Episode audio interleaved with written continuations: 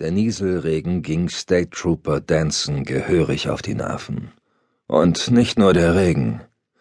Seit zwei Stunden war seine Schicht eigentlich beendet, aber er stand noch immer auf diesem gottverlassenen Parkplatz und führte Verkehrskontrollen durch.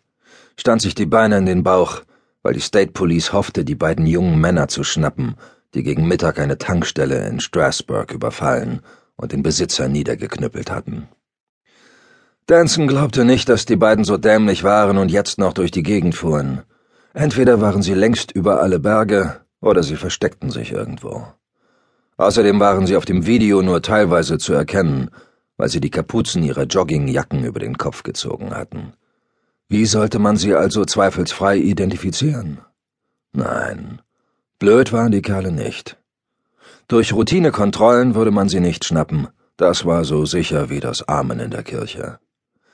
Danson hätte seinem Captain ja gesagt, dass er und seine Kollegen auf diese Weise nur sinnlos Überstunden ansammelten. Aber auf dem Ohr war McNally taub. Grummelnd winkte Danson einen Toyota und einen Nissan durch. Im Kofferraum von Kleinwagen verbargen sich die Tankstellenräuber bestimmt nicht. Sein Kollege Prescott stand mit einem umgehängten M4-Automatik neben der Fahrbahn und blickte den Autos gähnend hinterher. Ein Funkruf von Streife 19 riss beide aus ihren Gedanken. Hier Streife 28, bitte kommen, meldete sich Danson. Ein grauer Transporter, vermutlich Modell Ford Transit, hat eben 200 Meter vor unserem Kontrollposten auf dem Seitenstreifen gewendet und dürfte jetzt in eure Richtung unterwegs sein. Schaut euch den mal genauer an. Streife 23 folgt ihm. Bitte kommen. Danson sah zu Prescott hinüber. Der hatte mitgehört und nickte. Okay, Streife 19, wir haben verstanden. Streife 28 Ende. Er gab dem Kollegen im zweiten Wagen, der auf einem Feldweg hinter einem Gebüsch postiert war, ein Zeichen, bevor er das Fernglas anhob.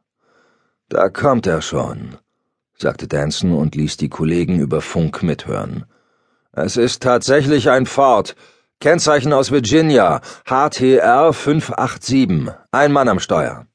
Danson beobachtete, wie der Transporter das Tempo verzögerte, dann hob er die Stoppkelle und wies mit der anderen Hand auf den Seitenstreifen. Der Ford bremste ab und wurde von einem BMW hupend überholt. Als der BMW-Fahrer den Kontrollposten sah, senkte er abrupt seine Geschwindigkeit. Danson winkte ihn durch und aktivierte den Funk. Hier Streife 28, Streife 23, bitte kommen. Hier Streife 23, wir sind an ihm dran. Noch 200 Meter, bitte kommen.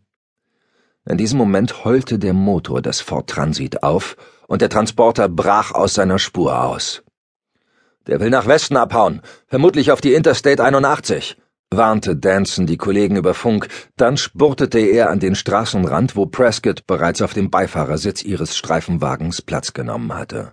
Danson setzte sich ans Steuer, startete den Motor und jagte dem Transporter querfeldein hinterher. Die anderen beiden Streifenwagen nahmen den Fort in die Zange, dem nur der Weg am Gestrüpp vorbei in eine grasbewachsene Mulde blieb. Dabei geriet er ins Schlingern. Der Fahrer konnte sein Vehikel gerade noch abfangen. Die Bremslichter leuchteten auf, kurz darauf die Warnleuchte für den Rückwärtsgang. Es ging also für ihn nicht weiter. Danson drückte auf die Tube, um ihm den Rückweg abzuschneiden, während die anderen State Trooper sich von beiden Seiten näherten. Indem er das Lenkrad herumriss und sein Auto querstellte, versperrte Danson dem Transporter den einzigen Fluchtkorridor. Sein Kollege Prescott sprang heraus, ging hinter dem Streifenwagen in Deckung und brachte das M4 in Anschlag. Danson wartete noch ab, wie der Fortfahrer reagierte. Als er erkannte, dass der Irre mit Vollgas im Rückwärtsgang auf sie zuraste, presste er einen Fluch zwischen den geschlossenen Zähnen hervor. Danson sah, wie Prescott vom Fahrzeug wegsprang. Im nächsten Augenblick krachte das Heck des Transporters schon in den Motorblock des Streifenwagens. Danson wurde durchgeschüttelt und biss sich auf die Zunge, bevor ihm der Airbag ins Gesicht knallte. Benommen tastete er nach links, bekam den Türöffner zu fassen und ließ sich seitlich ins nasse Gras fallen. Er wandte den Kopf und schaute zu seinem Kollegen. Prescott näherte sich vorsichtig dem Führerhaus des Transit und forderte den Fahrer auf, mit erhobenen Händen auszusteigen. Doch der dachte gar nicht daran. legte stattdessen den Vorwärtsgang ein